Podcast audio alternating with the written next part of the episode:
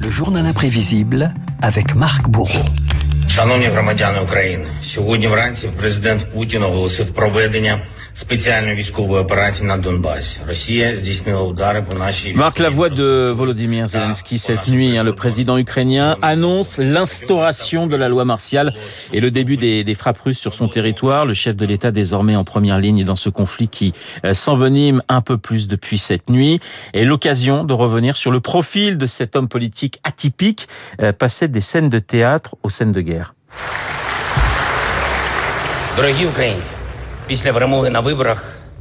Renaud, nous sommes là en avril 2019. Volodymyr Zelensky, 41 ans, l'air grave, devient officiellement président de l'Ukraine.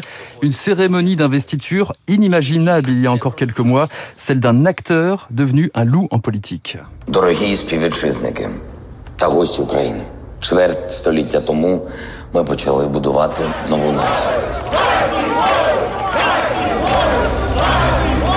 Zelensky quand la réalité rejoint la fiction. Extrait ici Renault de la série Serviteur du peuple, un professeur d'histoire qui gravit une à une les marches du pouvoir et endosse le costume de président interprété par Volodymyr Zelensky.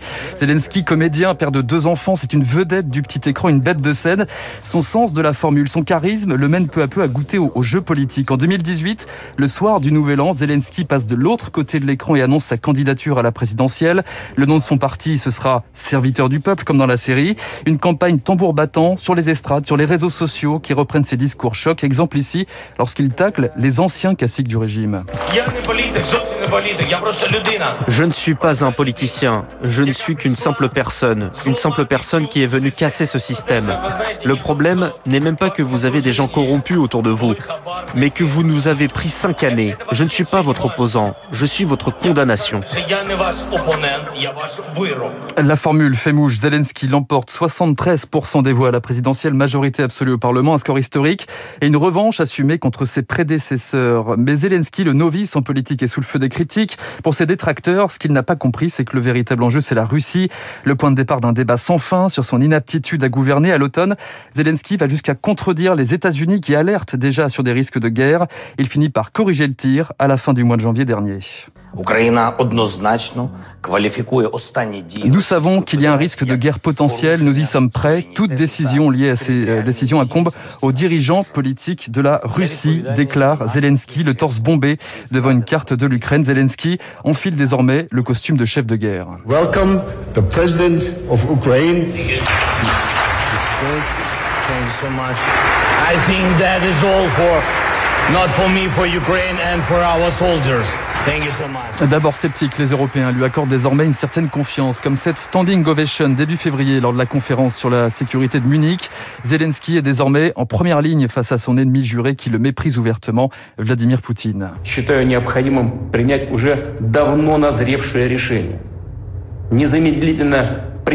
Vladimir Poutine, souvenez-vous-en, donc Renault, c'était en début de semaine qui annonce l'indépendance, la reconnaissance de l'indépendance de la souveraineté euh, république de la République populaire de Donetsk et de Lugansk. Zelensky, c'est désormais celui qui tient tête au président russe. Quelques heures après cette annonce, il réplique. sommes sur notre propre terre, nous n'avons peur de rien ni de personne, nous ne devons rien à personne, dit Volodymyr Zelensky, et nous ne donnerons rien à personne. Nous en sommes sûrs parce que nous ne sommes pas en février 2014, mais en février 2022. Une autre Ukraine, une autre armée, un seul objectif, la paix, la paix en Ukraine, gloire à l'Ukraine.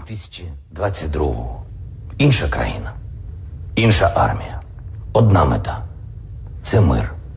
Мир в Україні. Слава Україні! À présent, Volodymyr Zelensky, dans le costume de chef de guerre, s'apprête à jouer le rôle sans doute le plus important de sa carrière, gérer la plus grave crise en Europe depuis la fin de la guerre froide. Voilà, nous sommes sur notre propre terre, nous n'avons peur de rien ni de personne. En tout cas, les, les, combats ont déjà débuté cette nuit entre Ukrainiens et Russes. Merci Marc pour ce journal imprévisible consacré au président ukrainien Volodymyr Zelensky. Je vous propose d'écouter la réaction de Nicolas de, de Rivière, représentant permanent de la France auprès des Nations Unies. Il s'est exprimé cette nuit pendant le Conseil de l'ONU, juste après la déclaration de Vladimir Poutine déclarant le début de l'opération militaire en Ukraine. On l'écoute. La Russie a donc fait le choix de la guerre. Cette décision annoncée au moment même où ce Conseil se réunit illustre le mépris dans lequel la Russie tient le droit international et les Nations Unies. La France se joindra à ses, partenaires, au sein de ce Conseil pour préparer dans les prochaines heures une résolution condamnant la guerre conduite par la Russie. Et je vous rappelle à 8h15 que mon invité sera le général Jérôme Pellistrandi, le rédacteur en chef de la revue Défense nationale, euh, pour évoquer cette situation et cette guerre en Ukraine, l'Ukraine face aux Russes. Il est 7h56. Dans un instant, nous allons retrouver David Barou et son décryptage. Vous écoutez Radio Classique. Avec la gestion Carmignac, donnez un temps d'avance à votre épargne.